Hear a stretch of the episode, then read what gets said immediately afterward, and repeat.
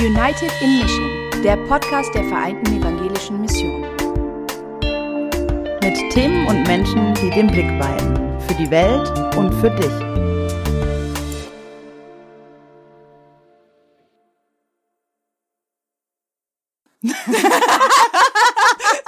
Herzlich willkommen! Schön, dass ihr da seid. Wir Frohes neues Jahr! Darf man noch frohes, Frohes neues Jahr neues Jahr. wünschen? Wir steigen lachend fröhlich ein im neuen Jahr. Uns war nicht so bewusst, wer jetzt, wer jetzt anfängt.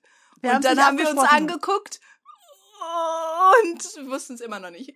Genau, aber da seht ihr, wie, wie, ähm, ja, wie, wie authentisch unser Podcast auch ist, wie sehr wir bei euch sind, So wie sehr wir bei uns nennen. sind, wie wir uns darauf einstellen. Ähm, genau, aber wir haben natürlich einen Plan und wir haben ein Thema für diese Folge. So ist es ja nicht. Und auch ein ziemlich interessantes Thema, denn wir haben eine sehr, sehr hohe Gästin. Wir steigen direkt mit Vollgas ein in diesem Jahr. Wir haben Bam. eine echte Bischöfin heute zu Gast in unserem Podcast. Mhm. Genau. Ähm, magst du sie erst vorstellen oder wollen Soll wir erst sagen, nein, wir, ich glaube, du wolltest zuerst. Ja, ich kann sie auch erst vorstellen. Soll ich sie erst komm, mal hau vorstellen? raus, Ja, ich hau komm, raus, ja. Thea. Okay. Erzähl, wer Beate Hofmann ist. Bei uns zu Gast ist äh, Bischöfin Dr. Beate Hofmann. Sie ist ähm, in Bayern geboren und aufgewachsen in einer evangelischen Familie. Ist ja auch eine Seltenheit. Äh, sie hat Theologie studiert in Bethel, Bielefeld, Heidelberg, in Evanston in den USA, Hamburg und München. Äh, Sie sagt von sich selbst, dass sie stark geprägt ist von der feministischen Theologie mit besonderem Blick auf Intersektionalität und hat besonders während ihrer Zeit in den USA die Womanist äh, Theology kennen und schätzen gelernt. Sie hat jahrelang als Leiterin einer diakonischen Einrichtung gearbeitet, als Professorin auch jahrelang und ist seit 2019 Bischöfin der Evangelischen Kirche von Kurhessen-Waldeck, einer Mitgliedskirche der VEM, und ist heute hier bei uns. Und warum sie hier bei uns ist, hat ähm, eine Geschichte. Denn ähm, sie ist in Kurhessen-Waldeck, also Hessen, ähm, Bischöfin. Und zwar wurde sie gewählt am 9. Mai 2019. Am 2. Juni 2019 ist der CDU-Politiker Walter Lübcke ähm, ermordet worden. Am also drei Monate später, im September, war dann ihre Amtseinführung. Kurz darauf war der Anschlag auf die Synagoge in Halle und am 19.02.2020 war der rassistische Anschlag in Hanau. Also sie hat, sagte einmal in einem Vorgespräch, sie war keine 100 Tage im Amt und all dies passierte. In ihrem Ähm, Kirchengebiet. in ihrem Kirchengebiet, genau. Und ähm, da musste sie drauf reagieren. Und deswegen haben wir sie zu einem Vortrag eingeladen gehabt ähm, innerhalb der VEM am äh, letzten Samstag. Und äh, in dem Vortrag hat sie halt erzählt, wie so eine Kirche und sie auch als Leiterin einer Kirche auf Rassismus und Rechtsradikalismus äh, reagieren, wo die ähm, Herausforderungen liegen, wo die Chancen liegen, wo die Möglichkeiten sind und was sich auch ändern muss. Und diesen Vortrag fanden wir so interessant, dass wir uns gedacht haben, Mensch, Frau Hofmann, wie wär's? Wollen Sie zu dem Thema auch noch in unserem Podcast kommen? Und sie sagte ja und das ist toll. Ähm, und also unter anderem, um noch mal ein bisschen kurz zu erzählen, worum es auch in dem Vortrag ging vielleicht, ähm, hat sie erzählt, wie die Landeskirche der Initiative beigetreten ist, ähm, offen für Vielfalt, geschlossen gegen Ausgrenzung, also eine zivilgesellschaftliche Initiative, die sich eben für mehr Vielfalt einsetzt und äh, gegen Rassismus steht. Und ähm, sie da als Kirche dem beigetreten sind und da jetzt auch ähm, ja Schilder, irgendwie tausend Schilder, glaube ich, in im gesamten äh, landeskirchlichen Gebiet dann auch ähm, aushängen, die halt zu Gesprächen anregen sollen. Ähm, Sie hat erzählt, dass es einen Adventsempfang gab Anfang Dezember und zwar in Hanau in einem Jugendzentrum der evangelischen Kirche. Und dort wurden auch die Angehörigen der Opfer des Anschlags in Hanau eingeladen und auch der Sohn von Walter Lübcke. Da wurden die auch nochmal miteinander ins Gespräch gebracht und äh, auch gehört. Und ihm, ihnen wurde Raum gegeben auch, um auch zu Wort zu kommen. Und ähm, das muss wohl auch ziemlich bewegend gewesen sein. Ähm, aber so hat sie halt berichtet, wie die Kirche an unterschiedlichen Punkten auch ja ihr Bewusstsein schärft, ihre Verantwortung übernimmt und ähm, ja, das fanden wir so interessant. Und ich selber habe auch nochmal Erfahrungen gesammelt, als ich mit, äh, mit unserem Kollegen Lusungo ähm, zu Gast war letzten Oktober. Da waren wir auch innerhalb dieser Landeskirche zu Gast als ReferentInnen an zwei Abenden zum Thema Rassismus und Kirche und im Rahmen der Erwachsenenbildung. Und da habe ich echt nochmal gemerkt, wir machen ja häufig Seminare zum Thema Rassismus und Kirche, aber da war so, das hat dann auch in Hanau stattgefunden. Mhm da war noch mal ein ganz anderes Bewusstsein und eine ganz andere Auseinandersetzung damit, weil Rassismus einfach wirklich so heftig vor der Tür liegt, so. Also ohne das jetzt irgendwie gewichten zu wollen oder so mit anderen rassistischen Erfahrungen, das macht ja jetzt eh, das macht ja sowieso keinen Sinn, aber ähm, das war noch mal eine andere, äh, ein anderes Bewusstsein, weil sie einfach ganz anders damit noch mal konfrontiert sind und so mhm. war das auch bei der Bischöfin und deswegen war das so spannend und wir haben sie eben heute auch eingeladen. Genau. Und deswegen ist sie heute hier. Und wir hören mal rein ins Interview. Viel Spaß beim Hören.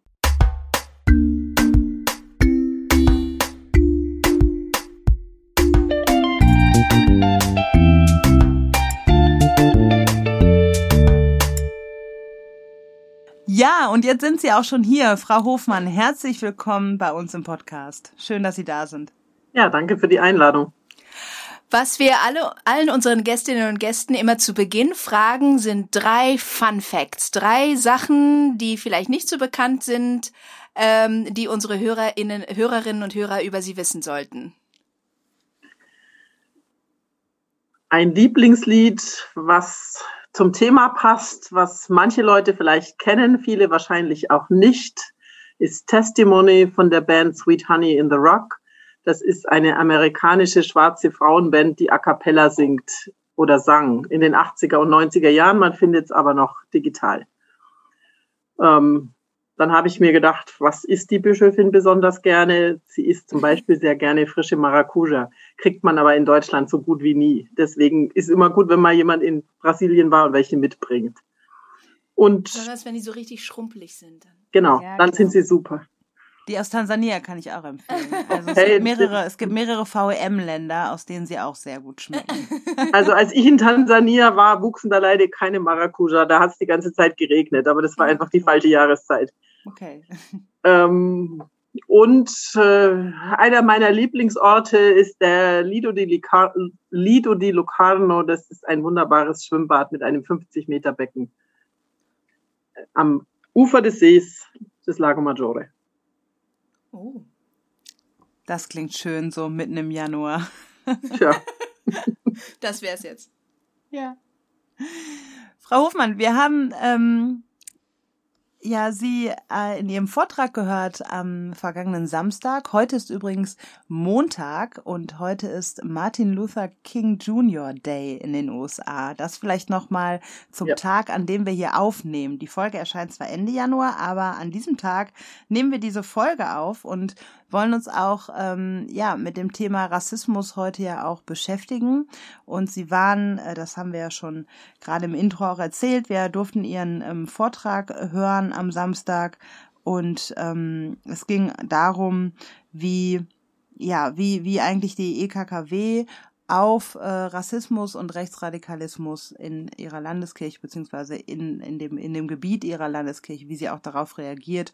Und da haben sie von zahlreichen Aktionen und auch Herausforderungen gesprochen.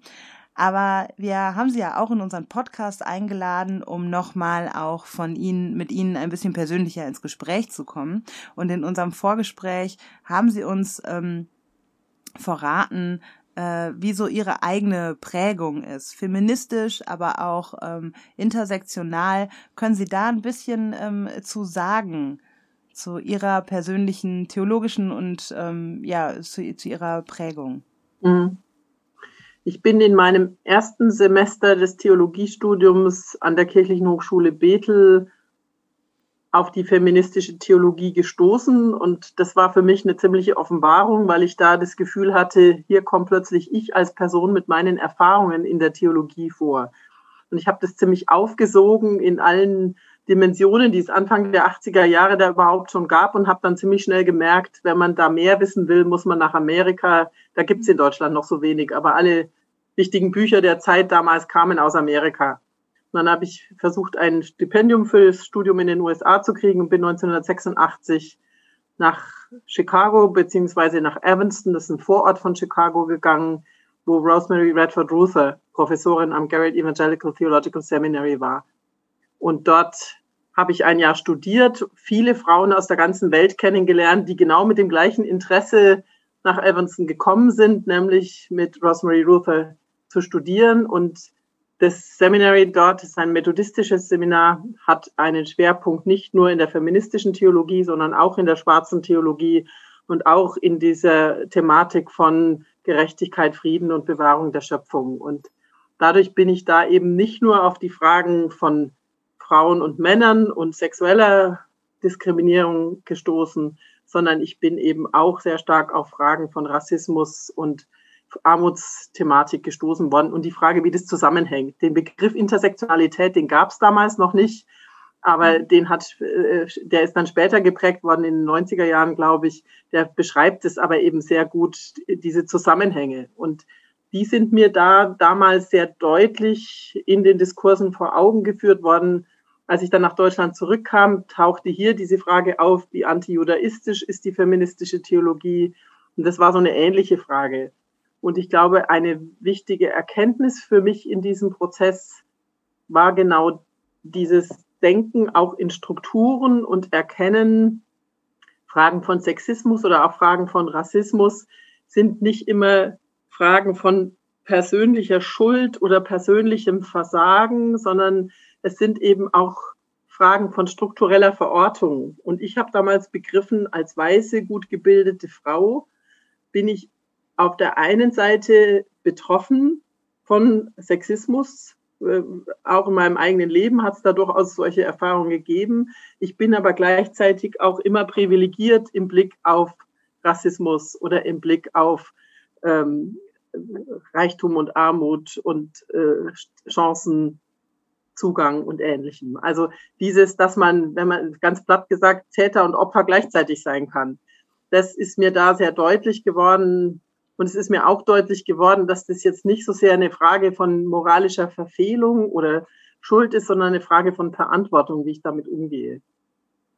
Mm, das, das finde ich ganz spannend, weil ich merke, dass in der ähm, antirassistischen Arbeit innerhalb der Kirche das Thema Intersektionalität auch immer ähm, mehr von Bedeutung auch bekommt, was ich sehr, sehr gut finde. Denn wie Sie auch aus Ihrer eigenen ähm, Prägung und Entwicklung jetzt geschildert haben, ist es ja so, dass es schon lange, bevor es den Begriff Intersektionalität gab, eben auch schon ein Empfinden dafür gab. So Jonna Truth hat vor 150 Jahren als schwarze Frau, ähm, die auch versklavt wurde, ähm, den Begriff in ihrer äh, Rede Ain't I a Woman ähm, ja auch nochmal sehr deutlich beschrieben, ohne das Wort Intersektionalität zu benutzen. Und Ende der 80er Jahre hat Kimberly Crenshaw vor allem den Begriff dann geprägt und hat so, ja, ähm, zu einem Wort auch gebracht. Und seitdem haben wir ein Wort dafür. Und so, mhm.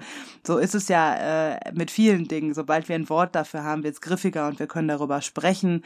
Ähm, auch bei vielen Worten, die wir uns ja auch aus, gerade aus den USA auch ähm, leihen in der ähm, in der Rassismuskritik und in der Rassismusforschung. Das das finde ich ganz spannend, dass sie da auch, dass es da schon in den 80er Jahren ja auch äh, viele Menschen anscheinend gab aus Deutschland, die dann in die USA gegangen sind, um da auch ja, um da auch ähm, zu lernen, um da andere Perspektiven anzunehmen.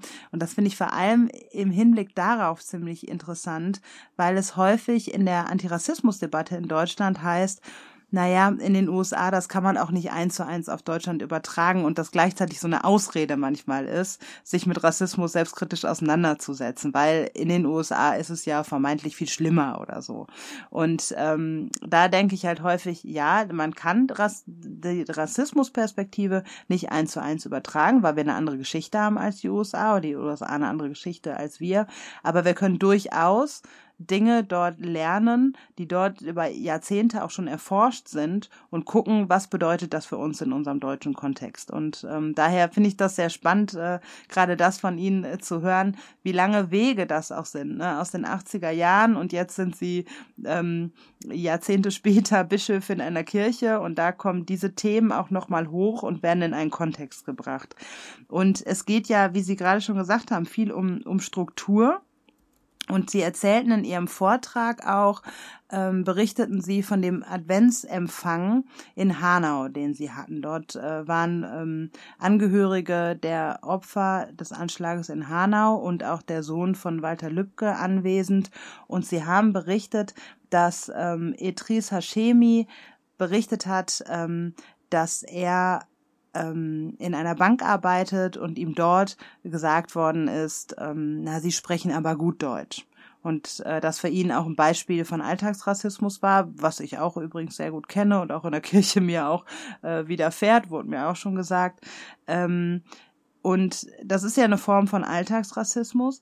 Gleichzeitig ähm, wenn ich sowas erzähle und ich erzähle sowas auch, damit nochmal deutlich wird für, für die weiße mehrheitliche Gesellschaft und auch Kirche, was eigentlich alltäglicher Rassismus bedeutet. Und das finde ich auch wichtig. Aber es verhindert auch manchmal die Auseinandersetzung damit, dass wir das Ganze als strukturelles Problem sind und dass, dass es halt eine individuelle Betroffenheit scheint, die ja erstmal ähm, als Banalität sieht, wenn man das mit dem Mord an, an die Menschen in Hanau oder an Walter Lübcke vergleicht. Und dennoch hängt es ja damit zusammen.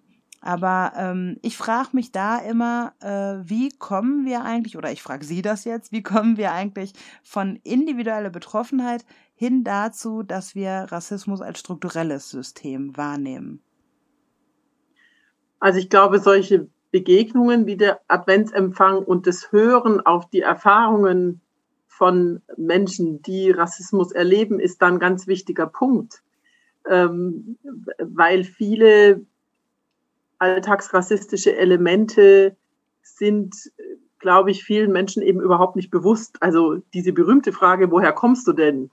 Ja, eigentlich. Ja, äh, die suggeriert ja, du kannst nicht aus Deutschland kommen, wenn deine Hautfarbe anders ist oder du einen Akzent sprichst oder ähnliches. Und ich glaube, das ist eine der darunterliegenden grundsätzlichen Aspekte dieses Themas, nämlich, dass wir akzeptieren, dass wir ein multikulturell geprägtes Land sind. Ich kann mich noch sehr gut an Debatten in den 80er und auch 90er Jahren erinnern, wo ähm, bestimmte politische Parteien immer sehr klar hochgehalten haben, wir sind kein Einwanderungsland. Sprich, wir sind ein weißes Land und jeder, der hier sitzt, der gehört eigentlich nicht wirklich dazu.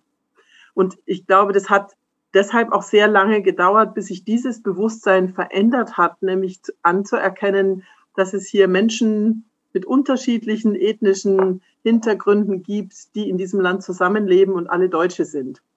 Und gerade äh, das Attentat in Hanau hat es an vielen Stellen nochmal sehr vor Augen geführt. Also ähm, da wurde am Anfang von Fremdenhass gesprochen auch von Politikern. Und dann gab es einen Aufschrei in Hanau nach dem Motto, wir sind keine Fremden.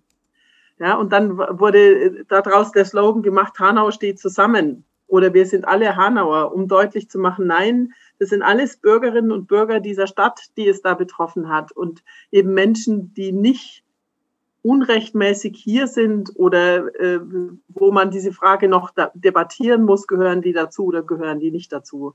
Und ich glaube, dieser Bewusstseinswechsel, der ist, auch weil die Politik das bisher überhaupt nicht gefördert hat, an vielen Stellen in Deutschland noch nicht vollzogen, dass wir eben anerkennen und wahrnehmen und es auch positiv bewerten, dass wir ein Land sind, in dem mit Menschen mit sehr unterschiedlichen kulturellen Traditionen leben. Klammer auf. Und dass wir immer schon so ein Land waren.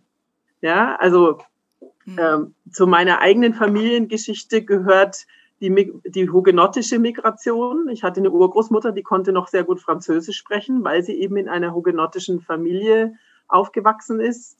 Ähm, ich habe einen Familienteil, der ist in Estland beheimatet gewesen. Ähm, da gab es ja die sogenannten Baltendeutschen. Da gibt es sozusagen eine Familientradition, ähm, die ist auch ein bisschen schwierig, aber es, es zeigt ja, da sind Menschen, die jetzt heute in in den Grenzen des heutigen Deutschlands leben, die auch mal in anderen Bereichen Europas gelebt haben. Und wenn man sich zum Beispiel anschaut, wie viele polnische Namen es äh, im Ruhrgebiet gibt von mhm. Menschen, die eben im Zuge der Arbeitsmigration des frühen 20. Jahrhunderts zum Beispiel oder auch des 19. Jahrhunderts nach Deutschland gekommen sind, dann wird deutlich, da gab es immer wieder mal Wellen von Zuwanderung und ähm, zusammenwachsen in Deutschland. Aber ich glaube, dass das eben im Bewusstsein noch nicht so stark ist. Sie haben ja erzählt ähm, am Samstag bei in Ihrem Vortrag, ähm, wie krass das dann auch war, dass Sie Sie waren gerade gewählt worden. Danach äh, kurz darauf fand der Mord an Walter Lübcke statt. Ähm, ein Jahr später ähm, war das äh, Massaker in Hanau. Ähm, und was mir aber da besonders nochmal ähm, aufgefallen war, war, wie Sie gesprochen haben von der allgemeinen Betroffenheit nach dem Mord an Walter Lübcke und dass gesagt wurde, das war einer von uns. Das ist, er stand in der Mitte der Gesellschaft. Das war ein, ein weißer CDU-Politiker, ähm, ein beliebter Politiker ähm, in, in einem Vorort von Kassel, ähm, obwohl ja viele Jahre zuvor, 2006, äh, ja schon der NSU-Mord an Halit Yozgat in Kassel stattgefunden hatte, wo es aber längst nicht so sehr dieses oh, das ist einer von uns mäßige Gefühl in der Bevölkerung da war, auch in der Kirche wahrscheinlich und sie das da als Bischöfin beso wahrscheinlich besonders wahrgenommen haben. Und das ist mir nochmal besonders aufgefallen, weil man ja auch immer davon spricht, ja, die Kirche muss auch offen sein und wir müssen mit allen reden und ähm, hier sind alle willkommen. Ich denke da auch an die Jahreslosung. Ähm, wer zu mir kommt, der wird nicht abgewiesen. Ähm, das ist natürlich dann nochmal eine besonders weiße Perspektive, denke ich mir, weil für, weil für viele POC ist es einfach nicht möglich oder ist es einfach zu schmerzhaft und verletzend, sich mit Re Rechten an einen Tisch zu setzen. Die, die, die, die können nicht in diese Gespräche eintreten. Ähm, und ist das nicht noch auch noch eine besonders weiße Perspektive zu sagen, ähm, Walter Lübcke war einer von uns, äh, plötzlich ist es ein relevantes Thema von uns, obwohl POC und Linke uns schon seit Jahren, Jahrzehnten darauf hinweisen, dass diese Gewalt von rechts ähm, ja relevant ist und und und Rassismus wirklich tötet. Ähm, und äh, wie ist das?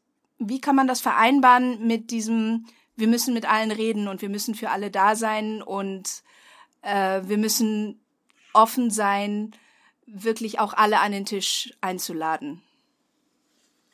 Also das sind ja jetzt verschiedene Fäden. Ich, ich glaube, man muss sich, äh, oder was ich wichtig finde bei dieser Frage, wo steht die Kirche da und wie offen sind wir als Kirche, dazu muss man sich mal anschauen, dass die Wahrnehmung ist, dass sehr viele Menschen, die in den letzten 20, 30 Jahren nach Deutschland zugewandert sind, Menschen sind, die nicht evangelisch sind.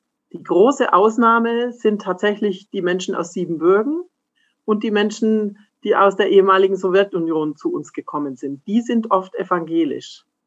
Die große Ausnahme sind auch viele Menschen, die aus internationalen Zusammenhängen, also zum Beispiel aus verschiedenen afrikanischen Ländern nach Deutschland gekommen sind. Die sind auch oft Christen. Die tauchen aber ganz selten in den evangelischen Gemeinden auf. Also mhm. Ähm, und das ist für mich Teil des Problems, dass es uns eben als evangelische Kirche nicht gelungen ist, für Menschen, die so unterschiedlich in ihrer Frömmigkeit geprägt sind, ein Zuhause zu bieten. Also viele Russlanddeutsche haben sich in russischsprachige, oft eher freikirchlich geprägte Gemeinden zurückgezogen und viele Menschen, die aus den unterschiedlichen afrikanischen Ländern zu uns gekommen sind, haben dann eben eher Heimat in englischsprachigen, manchmal auch französischsprachigen internationalen Gemeinden gefunden, die manchmal an deutsche evangelische Gemeinden angedockt sind,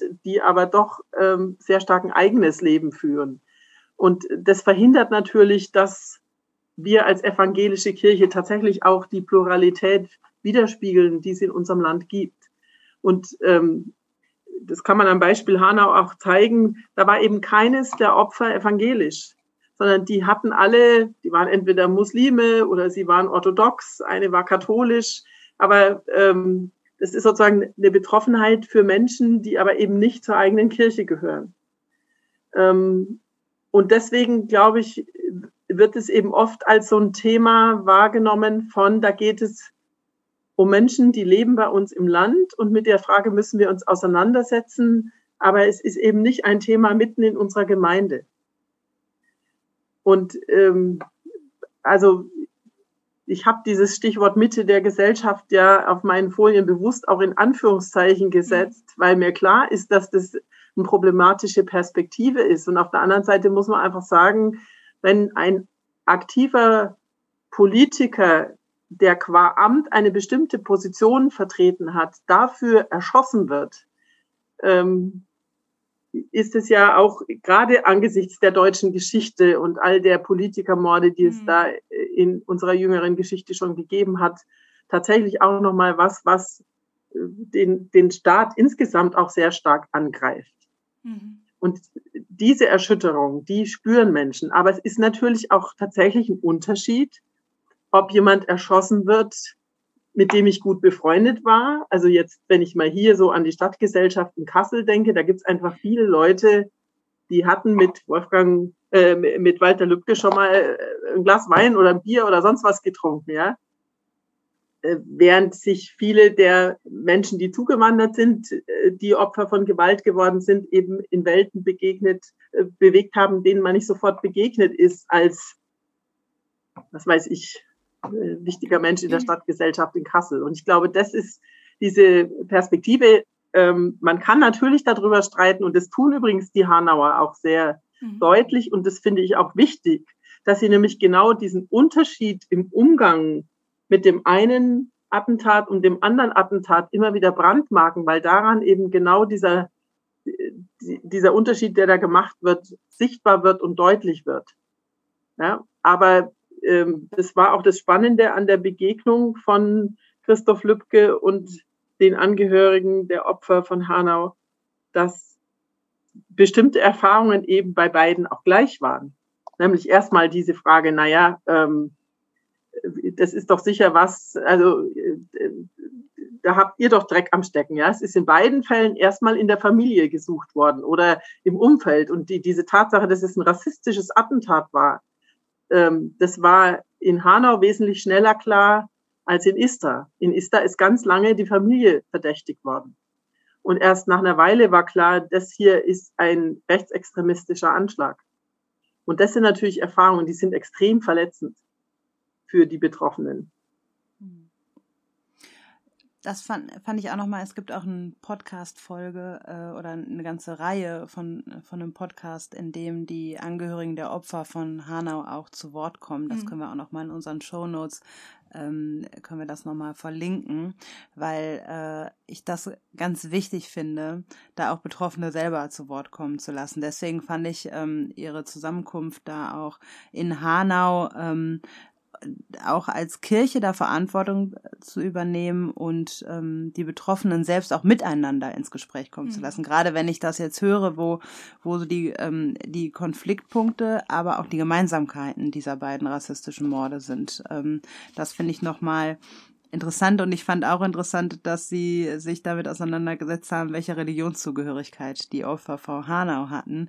Und äh, das ist ja schon das ist ja schon ähm, so differenziert betrachtet, dass da auch jemand orthodox und jemand katholisch war, was ja tatsächlich so in der breiten Medienlandschaft schon alleine gefehlt hat. Und gerade so das ist ja auch das Problem, dass die vermeintlich Fremden als die Muslime in Anführungsstrichen gesehen mhm. werden und das ja auch gar nicht der Fall war und auch alles Teil des Problems ist. In der das zeigt ja die Missstände ähm, von strukturellem Rassismus auch noch mal sehr deutlich.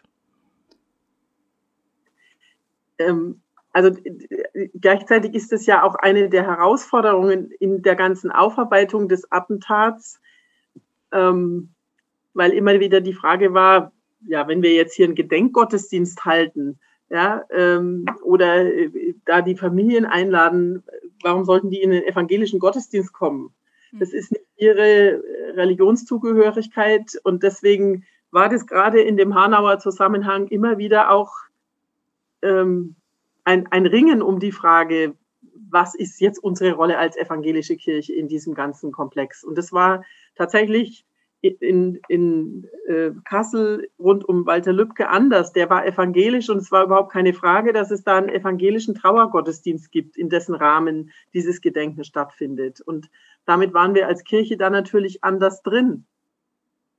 Ja, als, als wenn klar war, das ist ein, ein hoch aufgeladener, sehr vielfältiger, multireligiöser Kontext, in dem jetzt auch dieses Erinnern und Gedenken stattfindet.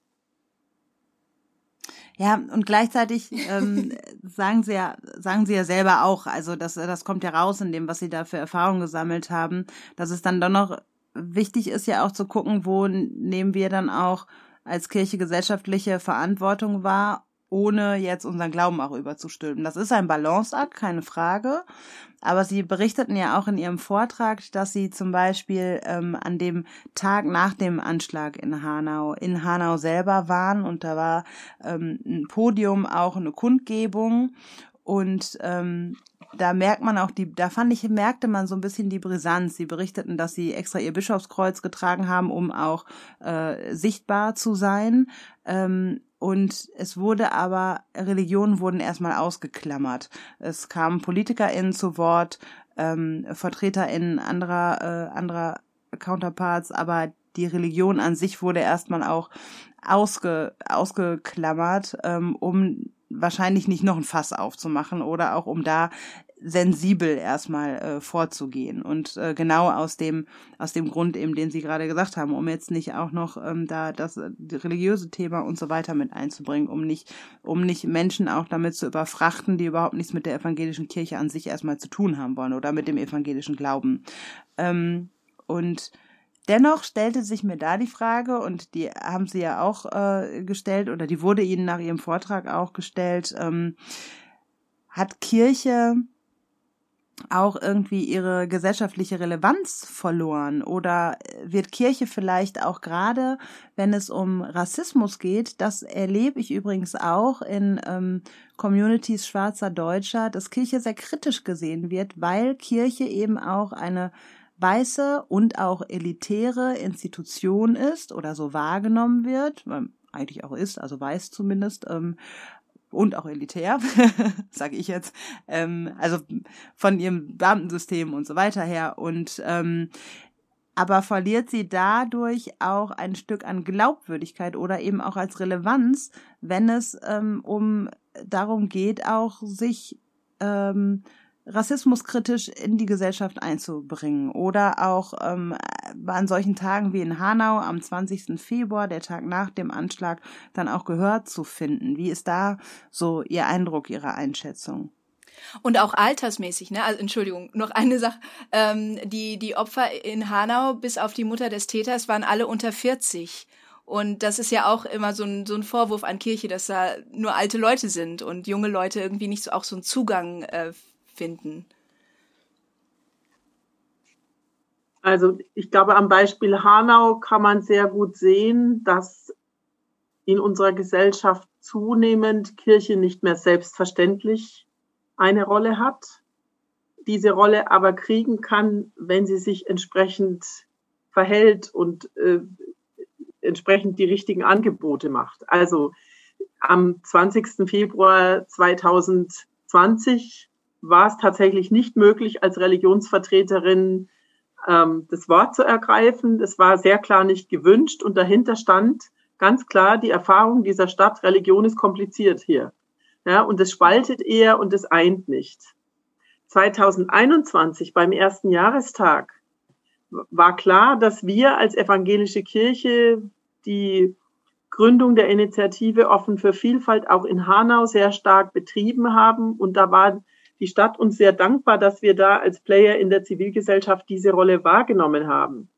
Und deswegen war auch klar, dass wir zu offiziellen Gedenkveranstaltungen auch eingeladen werden. Und als es dann noch eine multireligiöse Feier auf dem muslimischen Friedhof gegeben hat, war auch völlig klar, dass der Dekan da eingeladen wird, aufgrund persönlicher Beziehungen zu Opferfamilien und zu muslimischen Gemeinden in Hanau. Das war etwas, was erarbeitet werden musste, was uns aber nicht mehr selbstverständlich automatisch von Anfang an zugestanden wird. In einer Stadt, in der auch nur noch 15 Prozent der Bevölkerung evangelisch sind, finde ich das auch nachvollziehbar. Kommt natürlich auch dazu, dass es auch in der Politik an manchen Stellen zunehmend eine Haltung gibt, die eben Religion eher als spaltend und nicht als versöhnend oder verschiedene Parteien an den Tisch bringend wahrnimmt. Ja, also Stichwort religiöser Fundamentalismus und und eben auch äh, gewaltvoll ausgetragene religiöse Konflikte. Das macht es natürlich nicht leichter. Ich glaube aber, dass wir da als Kirche durchaus eine Chance haben, aber die braucht tatsächlich gute Netzwerkarbeit und auch viel eigene innere Auseinandersetzung zu der Frage, was ist jetzt da unsere Rolle? In Hanau hatten wir diese Rolle auch deshalb, so viel zum Thema alte Leute, dass dieses Jugendzentrum in der Kesselstadt äh, ein Jugendzentrum der evangelischen Kirche ist, mhm. auch von der Stadt gefördert in dem ein großer Teil derer, die später erschossen worden sind, regelmäßig ein- und ausgegangen ist. Und eines der Opfer, Ferhat Unvar, war auf dem Rückweg vom Jugendzentrum nach Hause, hat in der Sportbar noch sozusagen eine kurze Pause eingelegt und ist bei der Gelegenheit erschossen worden. Hm. Das heißt, da gab es eine ganz unmittelbare Betroffenheit der Mitarbeitenden und der anderen Jugendlichen in diesem Jugendzentrum. Das heißt, dieses Jugendzentrum ist auch einer der Schwerpunkte der Erinnerungsarbeit und der ganzen Verarbeitung dieses Attentats. Ich bin sehr froh, dass wir dieses Jugendzentrum haben. Dieses Jugendzentrum existiert seit 40 Jahren und ist ein gutes Beispiel dafür, dass Kirche eben nicht nur alt ist. Mhm. Ja, das Jugendzentrum kommt sogar in dem besagten Podcast, ähm, den ich gerade benannt habe, vor. Da wurden, glaube ich, die äh, Aufnahmen auch gemacht, die Interviews wurden dort mhm. geführt. Das zeigt auch nochmal, äh, finde ich sehr schön, dass unser Blick von, wenn wir über Kirche sprechen, ja manchmal auch sehr eng ist. Kirche ja. ist ja viel mehr als der sonntägliche Gottesdienst oder irgendwelche Synodenveranstaltungen. Ähm, Kirche sind eben auch äh, ähm, Jugendzentren, ähm, Diakonie und so weiter. Also Kirche ist ja viel mehr als äh, der Sonntagmorgen. Apropos äh, Synoden, Sie, ich wollte noch mal zurückkommen ähm, über die feministische Theologie, von der Sie auch sehr geprägt sind und die, die ja auch die Intersektionalität in den Blick nimmt und die Womanistenbewegung, ähm, von der Sie auch viel gelernt haben. Da geht es ja auch immer darum, wer nimmt welche Räume ein. Also äh, wie sehen Sie das auch in der Kirche? Können Räume da vielleicht auch anders verteilt werden? Ähm, Stichwort Ordination anderer Länder anerkennen, Re das Rekrutieren von POC im Personal, in, auf, auch auf, auf allen möglichen äh, Entscheidungsebenen, äh, Quoten in Gremien vielleicht sogar einfach nur, um die mhm. Repräsentanz von POC zu erhöhen, auch die Sichtbarkeit von POC zu erhöhen, dass ähm, man vielleicht auch POC signalisieren kann, hier seht ihr euch wieder, hier seht ihr euch widerspiegelt, ähm, hier seid ihr deswegen vielleicht auch geschützt vor Rassismus, weil ihr Teil des Ganzen seid. Ähm, wie kann Kirche da ähm, sich verändern? Ja, geschützt und auch äh, Vorbilder, ne? Also you can only be what uh, you see.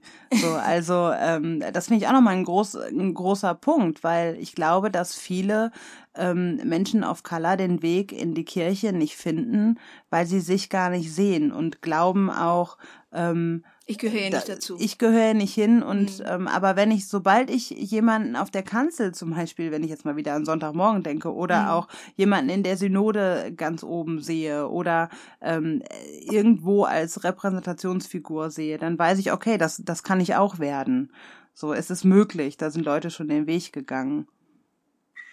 Also ich habe ein bisschen gestutzt, dass Sie das mit dem Thema Räume verbunden haben, denn ähm, mein Zugang zu Räumen ist ja, dass auch ganz unterschiedliche Menschen Räume eröffnen oder Räume besetzen können. Ich glaube, die Frage ist, ähm, welche Zugänge gibt es zu den Räumen, die als maßgeblich wahrgenommen werden? Und äh, was für ein Bewusstsein gibt es in der Kirche, dass, äh, wenn wir über repräsentative Besetzungen sprechen, wir eben tatsächlich uns um eine größere Vielfalt bemühen müssen.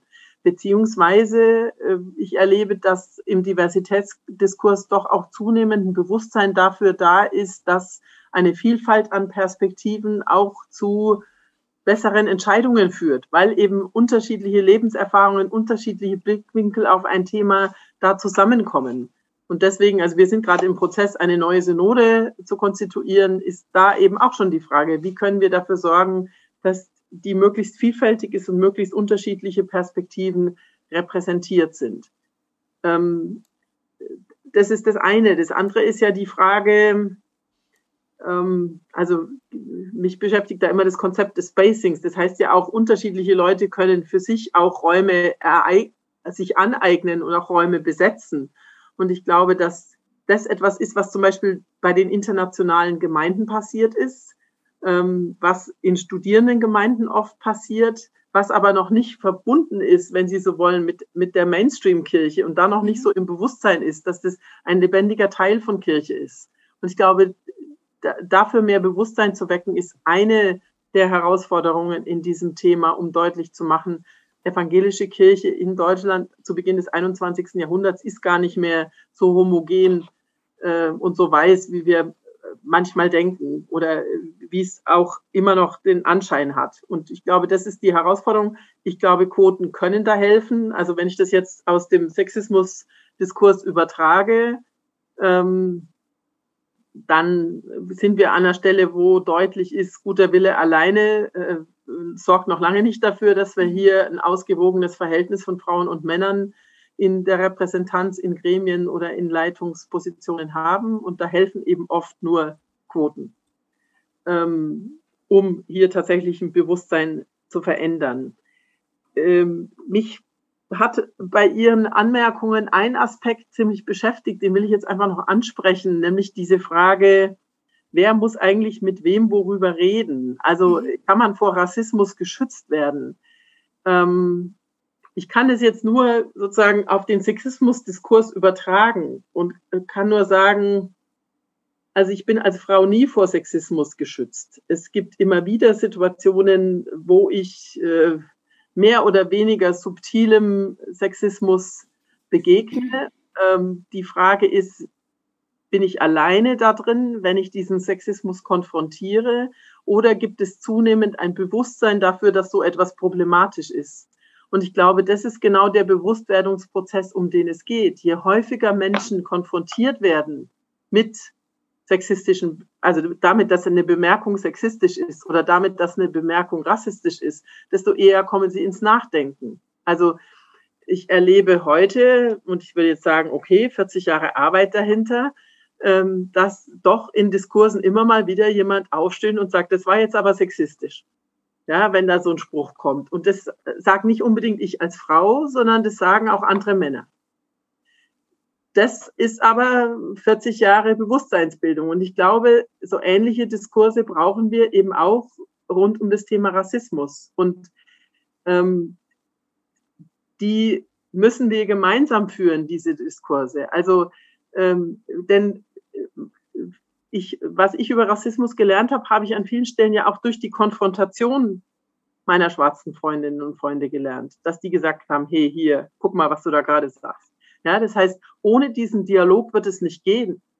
Und deswegen glaube ich, ähm, also ich kann zwar diese Sehnsucht verstehen nach Räumen, in denen man das nicht dauernd erklären muss und in denen man nicht dauernd konfrontieren muss. Und ich glaube, jetzt nochmal aufs Thema Frauen übertragen, das war die Geburtsstunde der reinen Frauengruppen, der Frauen, reinen Frauenseminare, dass einfach klar war, hallo, wir brauchen mal einen Raum, wo wir nicht dauernd erklären müssen. Ich glaube, ja, das braucht es, aber damit sich Gesellschaft und Kirche insgesamt verändern, braucht es auch diese Konfrontation. Und es kostet Kraft und es kostet Energie und es kostet Zeit und es kostet Nerv und manchmal hat man überhaupt keine Lust mehr drauf. Aber es ist leider alternativlos, weil sonst ändert sich nichts. Ja, ich ähm, es begegnet mir häufig äh, der ähm, die Vergleiche zu Sexismus oder auch ähm, zu Queerfeindlichkeit. Ähm, ich verstehe auch, dass sie gezogen werden und ich finde, das hat auch, äh, das trägt auch dazu bei, dass ähm, dass man versucht, einander zu verstehen, indem man eigene Erfahrungen damit vergleicht. Das kann ich schon nachvollziehen. Ich finde aber ein großer Unterschied dabei ist, dass ähm, wenn ich jetzt von mir spreche, ich bin nicht nur negativ von Rassismus betroffen, sondern auch von Sexismus.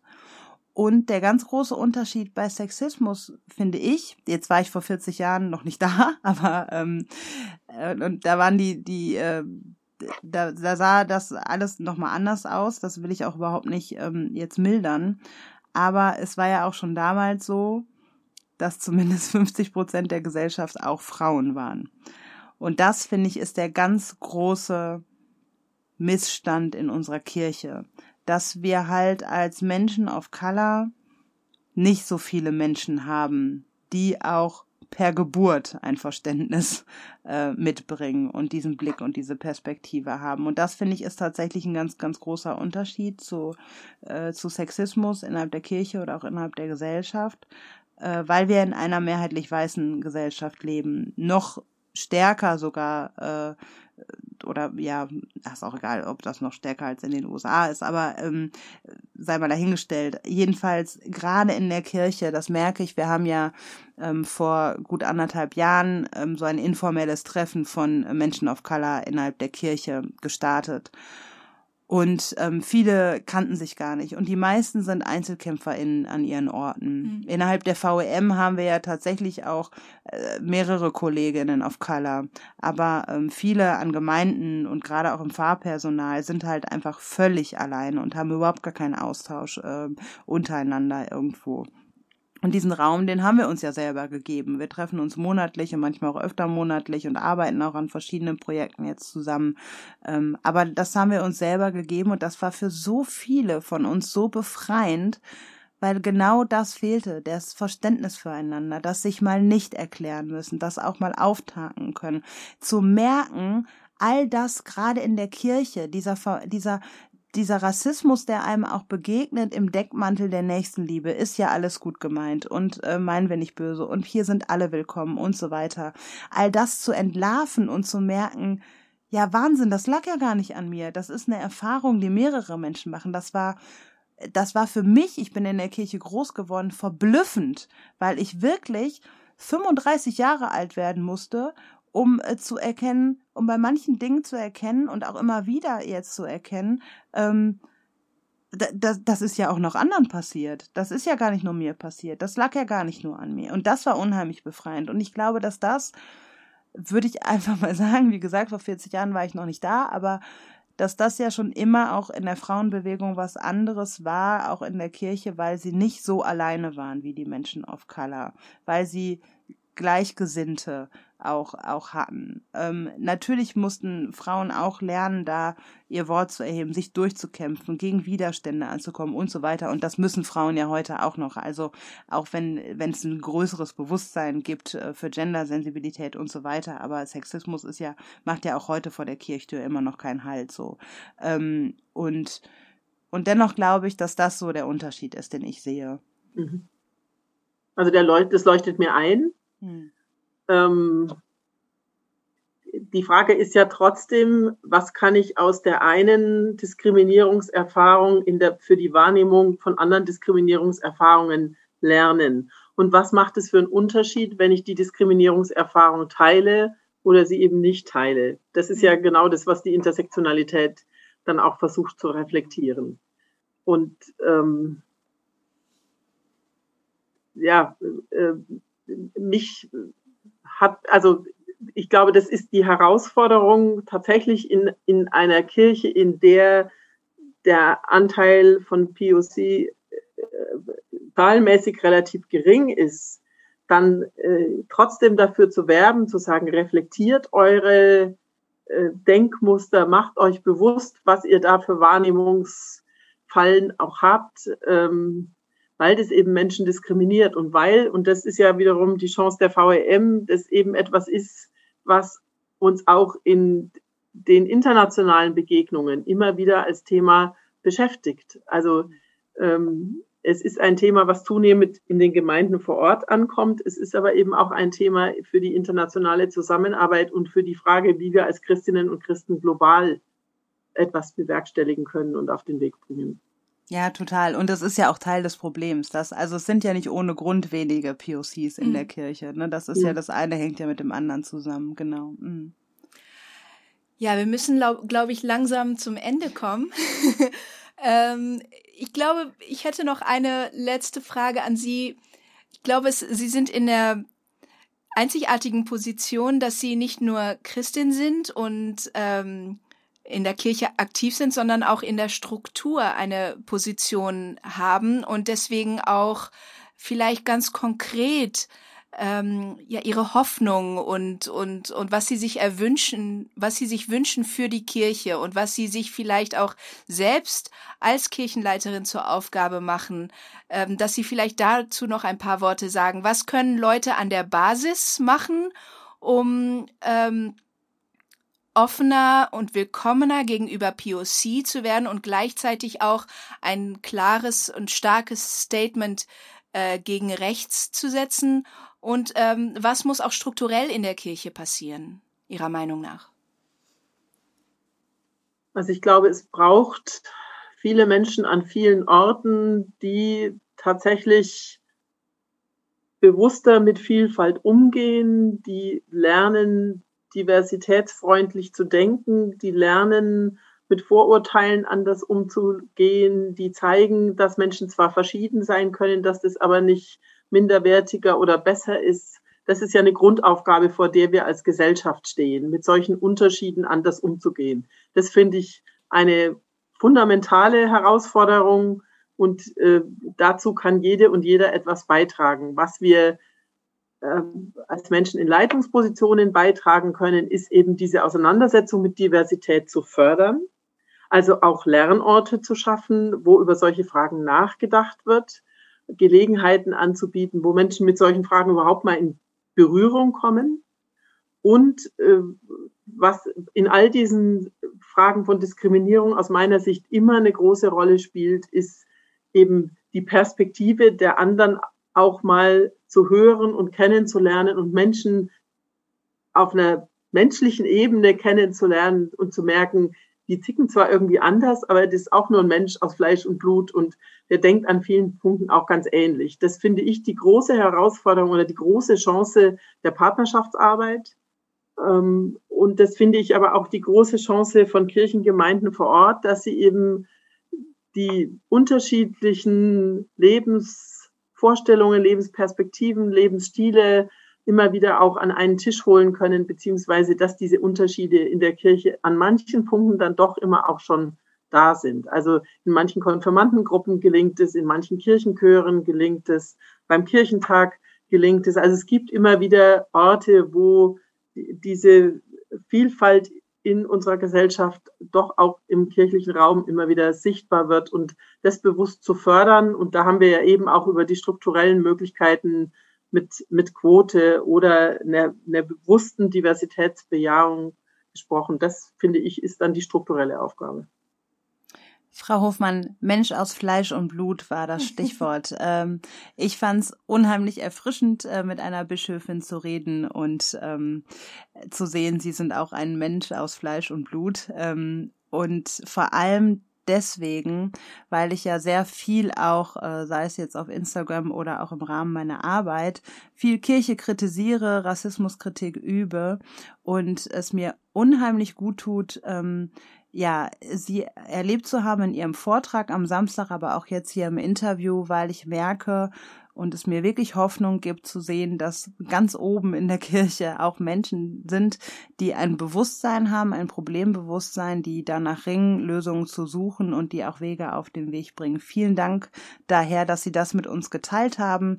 Ähm, hier nochmal in unserem Podcast. Schön, dass Sie sich die Zeit genommen haben, hier zu Gast zu sein und damit auch ein wenig transparent zu machen, ähm, nicht nur für Thea und mich jetzt hier, sondern auch für unsere HörerInnen, ähm, da ein wenig ähm, Kirchenleitungsperspektive Perspektive auch für andere zugänglich zu machen und zu sehen, es ist nicht so, dass sich in der Kirchenleitung die Leute gar nicht damit auseinandersetzen und da gar kein Bewusstsein für da ist und deswegen ist unsere Kirche weiß, sondern es ist schon da, es wird gerungen und es gibt Ideen und Wege, die gegangen werden. Vielen Dank dafür. Ja, danke schön. Sehr gerne. Ja, und allen anderen, äh, vielen Dank fürs Zuhören. Schön, dass ihr da wart. Ähm, seid gespannt, es wird sich was verändern in unserem Podcast. Es gibt was Neues, aber da müssten wir euch noch ein bisschen den äh, Spannungsbogen ja, wir dürfen oben halten. Nicht. Wir dürfen noch nicht, aber ihr dürft gespannt sein. Ähm, es gibt große Veränderungen und wir freuen uns drauf, euch die bald mitzuteilen. Bis zum nächsten Mal. Tschüss. Tschüss.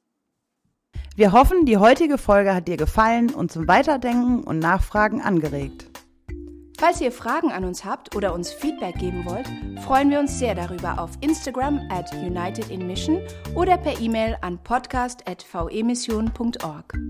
Weitere Infos über uns erhaltet ihr auf unserer Homepage www.vemission.org oder auch auf unseren Social-Media-Kanälen, die ihr dort alle findet. Mit dem Podcast wollen wir Kirche und Ökumene zu euch nach Hause bringen. Wenn du das für eine gute Idee hältst und uns unterstützen willst darin, dann empfehle uns gerne weiter. Zum Beispiel, indem du auf Instagram oder Facebook von dem Podcast berichtest und deine Gedanken zum Thema teilst. Danke für eure Unterstützung und fürs Reinhören und vor allem für all die Menschen, die den Podcast inhaltlich und persönlich mit Beiträgen bereichern. Bis dahin mit den besten Grüßen von der VEM.